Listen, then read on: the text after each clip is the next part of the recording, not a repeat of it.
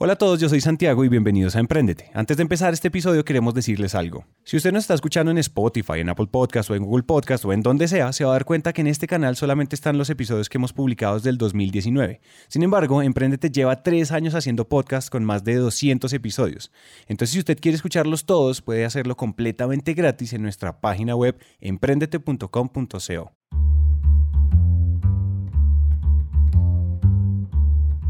Hola a todos, yo soy Santiago y les doy la bienvenida a la segunda parte de la historia de Laura Chico. Si usted está escuchando este episodio y no ha escuchado la primera parte, le recomendamos que la escuche primero porque no va a entender mucho.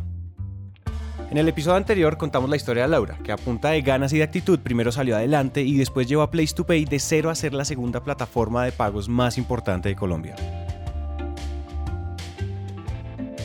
Y el episodio anterior termina con una empresa muy grande, pero con una de esas vueltas que nos da la vida. Enrique y yo tomamos la decisión de separarnos, pues como pareja. Entonces eh, dijimos como venga, o sea, nosotros básicamente se nos olvidó que antes de ser socios éramos novios. Y nuestra relación giraba en torno a Place to Pay. Después en nuestra casa se desayunaba, se almorzaba y se cenaba Place to Pay todos los días de la vida, todos los días de la vida. Entonces, pues cuando ya tú miras para atrás y dices como, pucha, duermo con mi socio, pero no con mi novio, pues o con mi esposo, como sea que se llame, eh, pues ya era muy tarde, intentamos, bueno, la cosa finalmente no funcionó, pero nuestra relación profesional seguía funcionando súper bien, entonces dijimos como venga, pues hagamos que por lo menos una de las dos relaciones que tenemos siga funcionando muy bien, pues como pareja esta vaina no va para ningún lado y nos separamos. En este punto, Laura no solamente se está divorciando de su esposo, la cereza del pastel es que su esposo es también su socio, y esa situación pues no es para nada fácil. Pero evidentemente esa vaina no es fácil. Pues es decir, yo además, yo en ese momento ya tenía 29, previo a la crisis de los 30. Entonces yo, crisis de los 30, divorciada, con un cargo más o menos nuevo, donde no me estaba llevando muy bien en ese entonces con mi jefe, pues con mi socio, que era mi jefe, mi, ex cuñada. Entonces yo decía, como marica, ¿qué es esto? Caos, todo mal, todo mal. Bueno, listo, era un desastre, un desastre, un desastre. Y la verdad es que yo creo que a mí la tusa me dio como ocho meses más tarde. Y cuando la tusa me dio, pues yo ya no quería ver a este hombre ni en pintura. Pero decía, pues yo he construido esta marca por ocho años de mi vida, pues no me voy a ir así tan campante, pues no. Entonces empieza ahí una pelea del ego de no me voy, pero no quiero estar aquí, pero, o sea, fue, mm, o sea, eso es una época de, la vida que uno dice aprendí un montón, pero no quiero recordar nunca más esa época de mi vida. Entonces, realmente empezó una etapa muy compleja, donde, pues, donde finalmente tú entiendes que eres un ser humano, eh, todas tus inseguridades salen a flor de piel, entonces yo no sabía si me quería ir, si me quería quedar, eh, si estaba dispuesta a seguir viviendo, pues viviendo el, el, entorno laboral al lado de él, viéndolo todos los días, o sea, esto de verdad es una cosa súper complicada.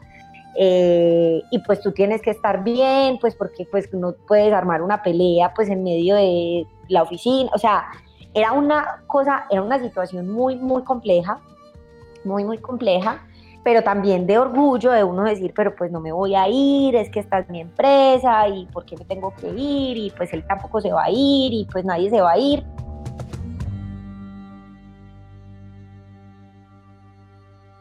Lo ideal es que alguien se diera en una situación así, pero es que es realmente difícil irse de una compañía que es lo que es gracias a ti. Y probablemente lo que sucedió después es lo que tenía que pasar.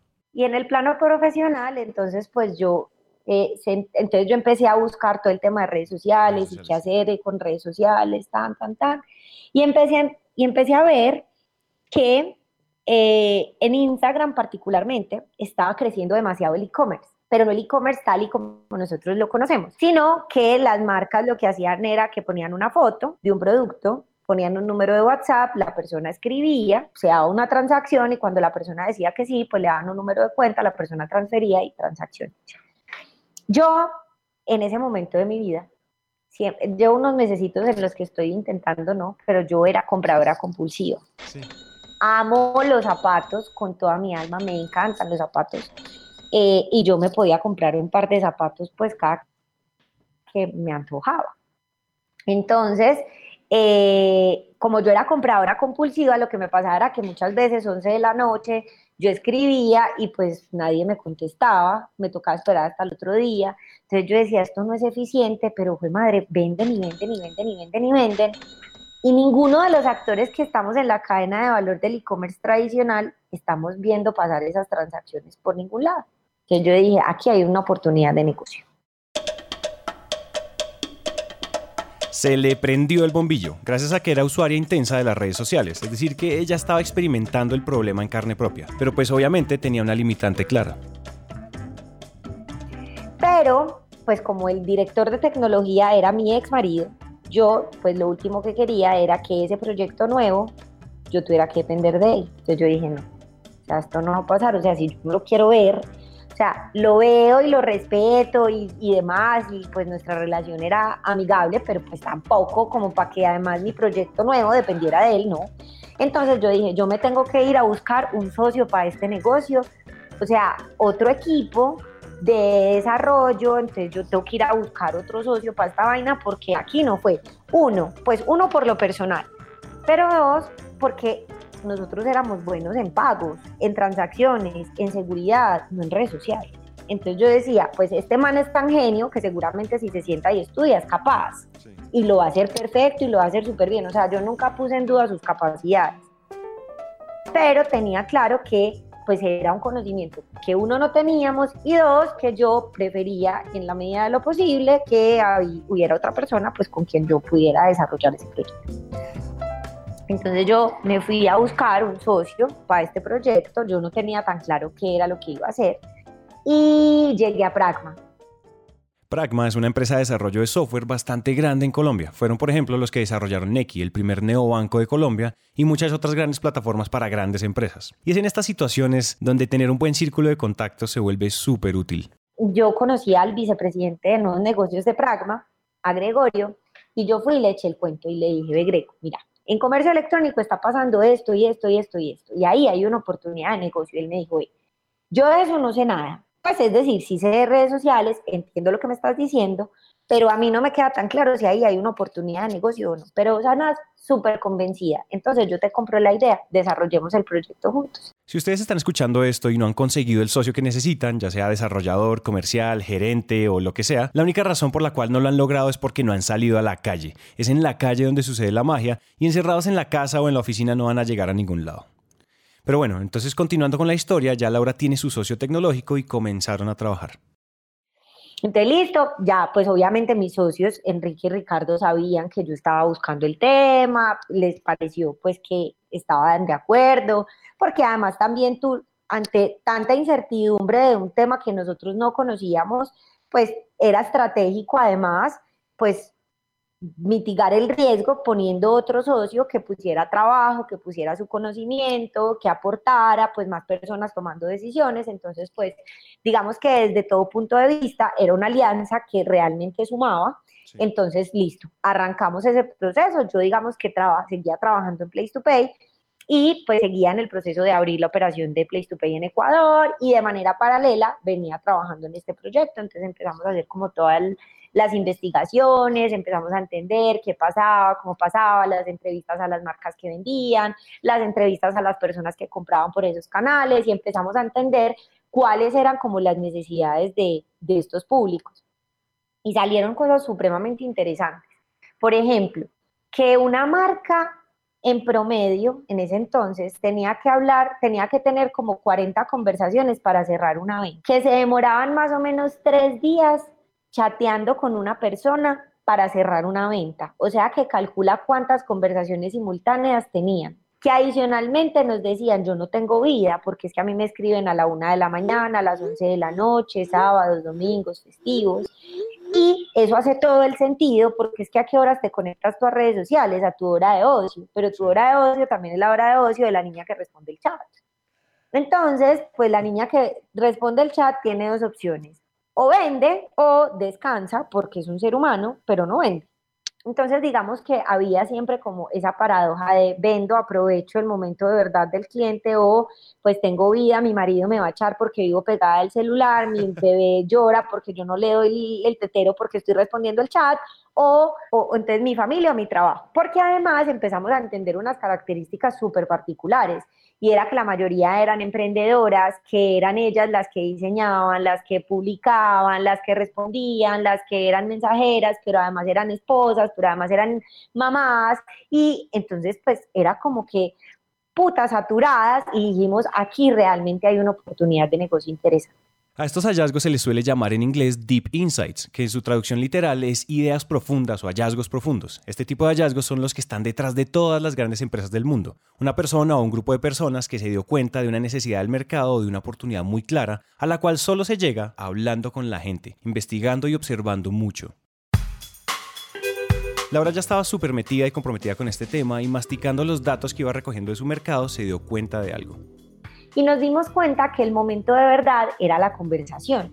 O sea, que el post era importante, que la foto era importante, pero que realmente donde sucedía, pues que a mí me convencían o no, pues era la conversación. Entonces decíamos, ¿y cómo putas uno automatiza la conversación? ¿Cómo haces esa vaina? Entonces, eh, básicamente lo que encontramos era que ya en ese entonces, eh, bueno, ya Pragma hace muchísimos años es, es, es, uno de los partners certificados de IBM acá en Colombia. Y eh, la gente de IBM pues tiene su, su, plataforma de Watson, que es una de las plataformas que en temas de inteligencia artificial pues está súper avanzada, súper posicionada. Entonces pues ellos digamos que no eran expertos en Watson, pero pues sabían más que mucha gente de qué era esa vaina y para qué servía. Entonces empezamos a decir, venir y utilizamos inteligencia artificial y yo, inteligencia, ¿what? ¿Esa vaina qué es? ¿Eso con qué se come? Pues, o sea, yo venía del mundo financiero, de las transacciones online y pues esta gente me empezó a hablar de inteligencia artificial y yo dije, oh, por Dios, ¿qué, ¿en qué me metí? Pero listo. Empezamos a estudiar, empezamos a trabajar en el tema, creamos una nueva compañía eh, de la cual eran socios Pragma y Place to Pay, que se llama Sales. Si no escucharon, el nombre que escogieron para la empresa es Sales, S-A-I-L-S, que significa velas de los barcos en inglés, pero suena igual a Sales, que es ventas en inglés. Para este momento, esta idea tan ganadora necesitaba un doliente dedicado al proyecto 100% del tiempo, y la llamada a hacer esto, pues obvio, era Laura. El primer año fue año de desarrollo, pues como de todas esas investigaciones, hicimos el mínimo producto viable, empezamos a testear con algunas marcas y en diciembre del 2017, en diciembre del 2017, yo me retiro de la operación de Place to Pay definitivamente. Eh, dejo todo, pues la dirección de nuevos negocios, absolutamente todo, o sea, simplemente soy miembro de junta directiva, para de contar, eh, y me dedico solamente a sales.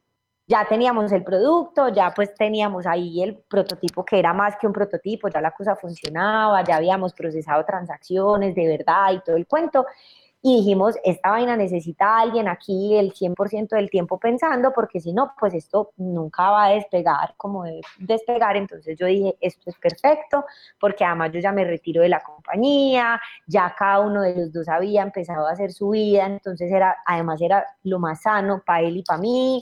Entonces dijimos, no, venga, esto desde lo personal por nuestra salud mental es lo mejor, pero además como negocio, si queremos que Sales realmente salga adelante, pues necesita alguien que esté al frente y pues yo era la llamada a hacerlo, pues porque había fundado eh, el tema. Entonces yo me retiro de la compañía, obviamente fue súper doloroso, o sea, eso fue otro duelo, mm, porque pues yo creo que nunca en la vida a mí se me había cruzado por la cabeza irme de Place to Pay, yo creí que yo me iba a jubilar en Place to Pay.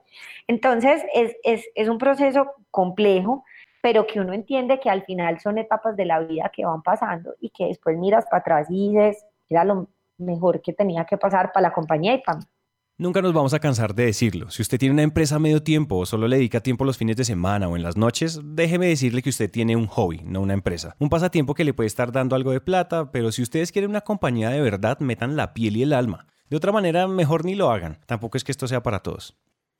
Y acto seguido, Laura ya está tiempo completo en sales. Entonces, listo, arranco a trabajar en el tema de sales, un universo completamente diferente, pues porque el pago era lo último que pasaba. Eh, así que todo era nuevo. Pues que, inteligencia artificial, que esto cómo se entrena, que el robot, que programación, que procesamiento de lenguaje natural, machine learning, y yo decía como marica, esto es ciencia de cohetes, esta vaina con que se come. Yo soy comunicadora social, yo en qué momento decidí que me quería complicar la vida, bueno, pues me la compliqué y felizmente me la compliqué, porque aprendí cantidades entendí, por ejemplo, que pues no hay que ser, no hay que ser ni matemático puro, ni ingeniero de sistemas para entender qué es inteligencia artificial. Eh, y creamos un producto hermoso. Eh, Sales era entonces el primer chatbot que automatizaba las ventas por era el primer asistente virtual que automatizaba las ventas por chat el primer asistente virtual que automatiza tus ventas por chat. Esa es una idea muy ganadora y pues claro, ellos no se iban a inventar un nuevo chat, se tenían que integrar con algo que ya existiera. montémonos en Facebook Messenger, ahí hicimos las pruebas, hicimos el prototipo, eso empezó a funcionar, entonces el bot era la locura, o sea, tú entrabas, él te saludaba, parte del hallazgo que encontramos era que a las personas les gustaba sentir que pues que, que, una persona los atendía y que era amable, entonces el bot, pues cada marca le podía poner el, el, como el tono de su marca, entonces decía, por allá había uno que se llamaba Robotina, la otra se llamaba Celeste, la otra se llamaba Ceci, Sofi, bueno, en fin, tenía mil nombres, entonces, hola, soy la Robotina de Mandalas para el Alma, dime que te puedo ayudar, entonces tú le decías, ay, mira, es que yo quiero el libro de colorear morado, entonces, pues él iba, le mostraba la foto del libro de color morado, le preguntaba cuántos quería o si estabas comprando unos zapatos, entonces te preguntaba el color, la talla, eh, la dirección de tu casa, te calculaba el valor del envío, te pedía toda tu información y finalmente te conectaba con Place to Pay, tú pagabas y nunca salías del chat. Si por alguna razón el bot se corchaba, pues porque había que entrenarlo, eh, al principio me acuerdo que una clienta nos decía, ese robot que se fumó está loco, responde lo que no es, o sea, al principio era un desastre. Eh, pero ya después el robot se perfeccionó impresionante y, mm, y, bueno, y cuando el robot no sabía pues la respuesta, porque había gente que preguntaba, había conversaciones que yo leía y yo decía, yo tampoco entendí. Pues, o sea, si yo ni siquiera entendí lo que usted escribió, no pretenda que el robot entienda lo que usted le escribió, porque la gente escribe muy mal. ¿Qué tal eso? Imagínense la cantidad de personas que compran y venden todos los días productos por Instagram o por Facebook y poder automatizar ese proceso, mejor dicho. Así tipo de ideas en Colombia le decimos que le pegó al perro, es decir, que dio justo en el blanco. Y a eso súmele que el robot aprende de sus clientes y se deja entrenar. Pero ojo que la propuesta de valor no era la automatización, era lo que esa automatización podía lograr. El bot era una cosa de verdad, era una cosa impresionante. En Colombia un número importante para tener en cuenta es que el e-commerce en Colombia, en promedio, un e-commerce que haga la tarea bien hecha, obviamente hay casos de más y hay casos de menos, pero más o menos, más o menos, un e-commerce que haga bien la tarea en Colombia convierte entre el 1 y el 1.5%. ¿Qué significa eso? Que cada 100 personas que entran a tu sitio, pues a tu tienda online, 1.5 compra. Mm. Nosotros teníamos marcas con tasas de conversión del 25%. ¿Qué? A de cada 100 personas que empezaban a chatear, 25 compraban. Y la tasa de conversión más bajita que teníamos era del 3%. O sea, el doble de lo que el e-commerce que mejor hacía la tarea en Colombia vendía.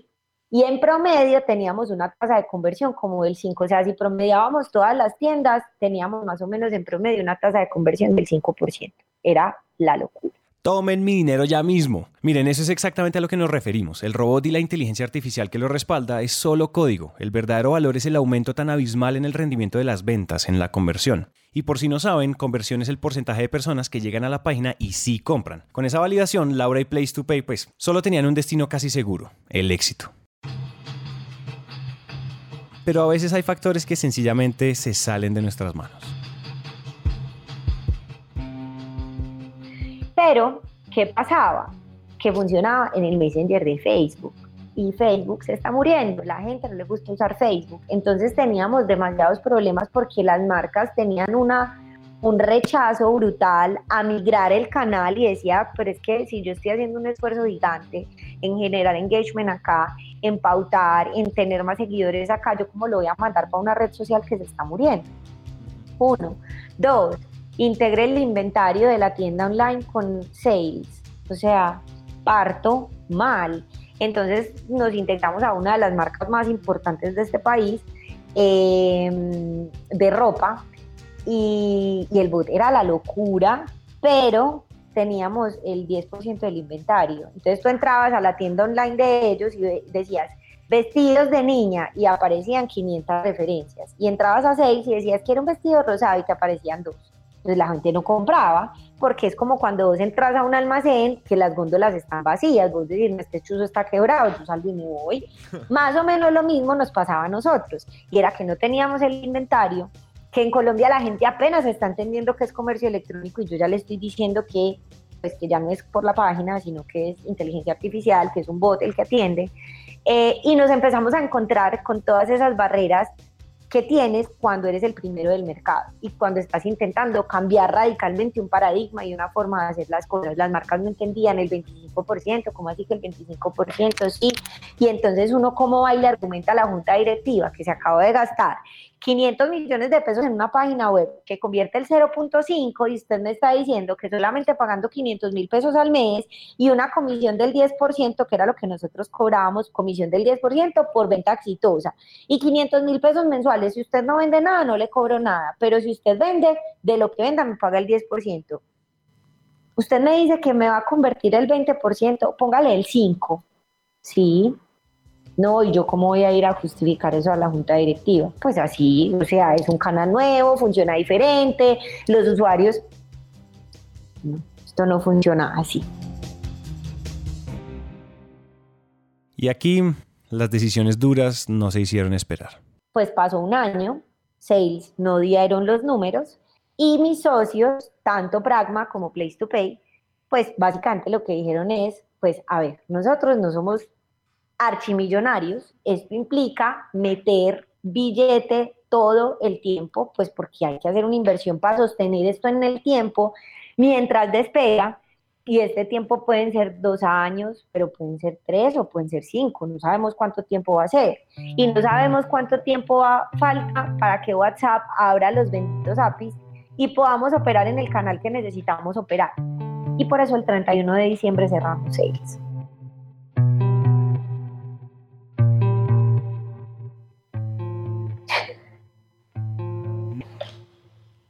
Pues está hibernando, creo que la historia se repite, pasa lo que le pasó a Enrique unos años atrás, solo que en esta oportunidad no tuvimos un cliente que nos dijera, no, venga, no cierre, yo le pago, no, no pasó.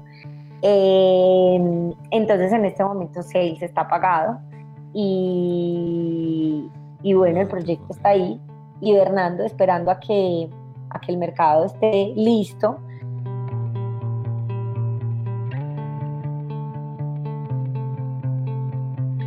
Y es que en el mundo de la tecnología es muy normal tener que aguantar mucho tiempo debajo del agua con muy poquito oxígeno, hasta que llega ese gran momento en que podemos sacar la cabeza. Y si nadie está dispuesto a darnos oxígeno para aguantar bajo el agua, nos vamos a ahogar tarde o temprano. Las apuestas de ambas compañías estaban por otros lados. Eh, y pues nada, se toma la decisión de que por ahora Sales es un proyecto que se guarda en el congelador. Dios, o sea, esto podría ser la historia del unicornio que está hibernando. entonces, bueno, entonces esa es la historia. Esto fue este 31 de diciembre, o sea, acaba de pasar. o sea, todavía hay Tusa, em, todavía ahí, todavía está vivo. No, total, obviamente.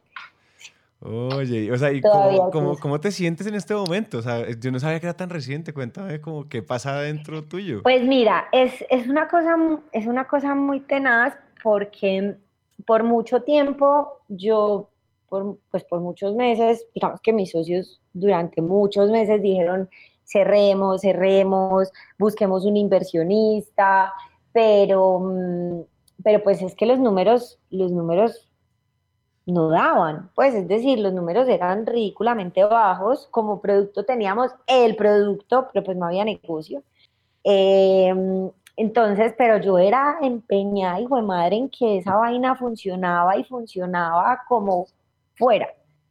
Pero en la medida en que empiezan a pasar los meses y empiezan a pasar los meses y tú ves que el panorama no cambia y tú ves que todo se complica, eh, empezamos a tener conversaciones con la gente de WhatsApp y empezamos a darnos cuenta que pues, la verdad es que todavía no se sabe esa vaina cuándo va a funcionar. Para ponerlos en contexto, una API, API, es la manera en la cual Sales podría integrarse al chat de WhatsApp. Es decir, es la única forma de que un robot hable con potenciales clientes a través de WhatsApp. Entonces Facebook ya la tiene abierta para cualquier persona y por eso podían trabajar en Facebook, pero por WhatsApp todavía no. Hay muchas empresas cuyo modelo de negocios está atado a tecnologías de terceros y son supremamente exitosas, pero no en este caso. Hasta que WhatsApp no abra sus APIs para el mundo, Sales no tiene muchas opciones hacia dónde caminar. ¿Que ustedes se pueden imaginar otros caminos o iteraciones del producto? Sí, es verdad, pero sin oxígeno es imposible caminar. Y para Sales no había ni modelo ni oxígeno, y la decisión de desconectar un producto, que aquí los emprendedores me entienden, es como un hijo, no es para nada fácil. Llega un punto en el que tú empiezas a, a, a dejar de ver la situación desde el ego, porque desde el ego es como sea, yo saco esta vaina adelante, o sea, yo pues no me dejo tumbar mi idea por nada del mundo, pero llega un momento en el que te toca ser más sensato y empezar a entender que finalmente hay momentos de la vida donde te toca tomar decisiones que pues no son las decisiones, las mejores decisiones, yo no sé todavía si fue la decisión correcta o no, eso solamente nos lo dirá el tiempo, eh, pero por lo menos desde la información que teníamos y el panorama tal y como estaba, pues todos nos sentimos tranquilos con que esa era la decisión que particularmente en este momento de la vida había que tomar. Obviamente eso no deja de ser triste, mi claro. equipo, pues hubo lágrimas, pero lágrimas con sangre, sí. o sea, con berridos. Porque, era un equipo demasiado comprometido, eran unos pelados súper jóvenes, eh, que se sollaban un montón el tema de emprender, de, del reto de Jue Madre, o sea, este mes, este mes cumplimos la meta, el otro mes decíamos, marica, o sea, no, vamos a llegar pues, pero ni al 20%, o sea, estamos re lejos, darle la vuelta a la estrategia, em, darle la vuelta al equipo. Yo al principio pensaba que era un tema de solamente ingenieros, después entendí que solamente con un ingeniero podía sobrevivir y que lo que necesitaba era un filólogo para que me ayudara con el tema del entrenamiento, eh, entender que, que un filólogo y esa mierda qué es y para qué sirve y esa gente además de dar clase para qué sirve y sirve para esto. Eh, fueron demasiados aprendizajes demasiados, demasiados aprendizajes, pero también llega un punto en el que tú tienes que ser honesto contigo y con tus socios y con tu equipo y decir, venga señores, hay que hacer un alto en el camino y pues esperar a ver qué pasa.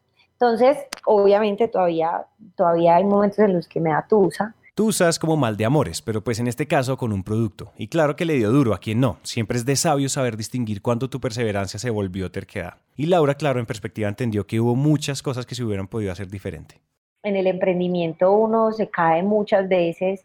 Eh, yo creo que yo he tenido la suerte de que sean más las historias buenas que las historias de caídas, sí. eh, pero particularmente de sales, miro para atrás y digo, pucha, es que yo como no vi esto, por ejemplo, si yo hubiera eh, dicho, si yo me hubiera cerrado en decir, venga, es que sin WhatsApp no salimos, pues posiblemente no nos hubiéramos gastado toda la plata que nos gastamos. Ahora, tampoco hubiéramos probado lo que probamos y aprendido lo que aprendimos, eh, pero de repente la estrategia era esperar.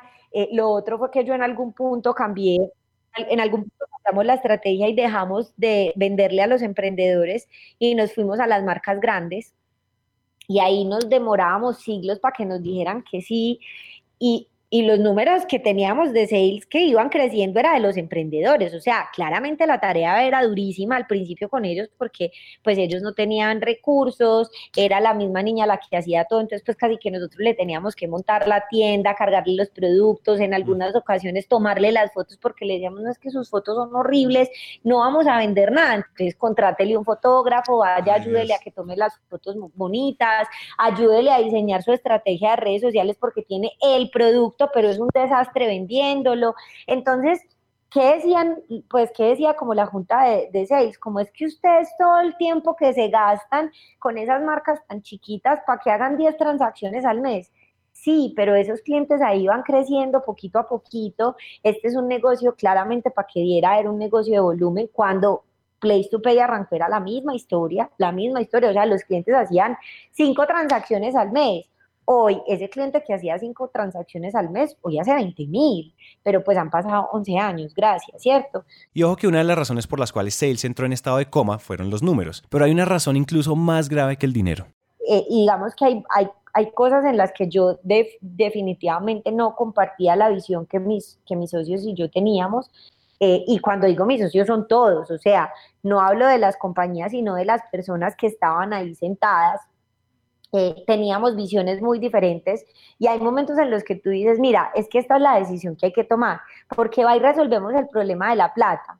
Yo me levanto, supongamos que hubiéramos aguantado unos necesitos más, yo estoy segura que yo me levanto la plata, pero yo me la levanto y ¿qué hago con la visión que ustedes tienen y que yo tengo? Con plata no la voy a cambiar. O sea, mm. hoy resuelvo el problema de la plata, pero más adelante si usted sigue teniendo la misma visión y yo sigo teniendo la misma visión, que usted va para allá y yo voy para acá, pues más adelante vamos a tener un problema que no necesariamente es de plata, sino que es de otra cosa pues más profunda. Entonces yo creo que esos momentos son necesarios también en la vida porque uno como que se sacude. Este es uno de esos momentos de la vida porque obviamente me estoy reinventando. Claro. Em, pero pues cuando ya uno mira para atrás y dice, no, pero es que mira, hice esto, hice aquello, hice lo otro con 22 años sin saber nada, pues hombre, de aquí para adelante lo que tengo es herramientas para comerme el mundo entero. Eh, pero definitivamente es, es, es un camino complejo. La vida todo el tiempo nos pone enfrente oportunidades para poder probar quiénes somos, qué podemos hacer, para retarnos, para crecer. Y es nuestro trabajo ver el panorama completo, la imagen completa de todas las situaciones. Muchos de ustedes pueden estar metidos en un drama parecido al de Laura, y créanme que en perspectiva Laura hasta ahora está comenzando. Nada nunca es lo que parece si se mira con la perspectiva correcta y nada nunca es tan grave así lo parezca. Si la historia de Laura le sirvió para algo, para mejorar o para cambiar, entonces misión cumplida.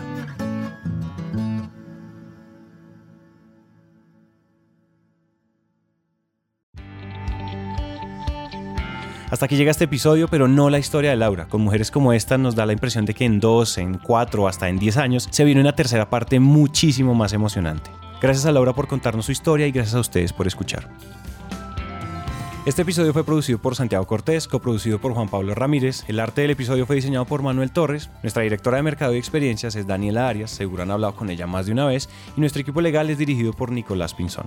Nuestro equipo en Medellín es liderado por Pablo Noreña y Felipe Benavides. Esto es Emprendete, gracias por escuchar.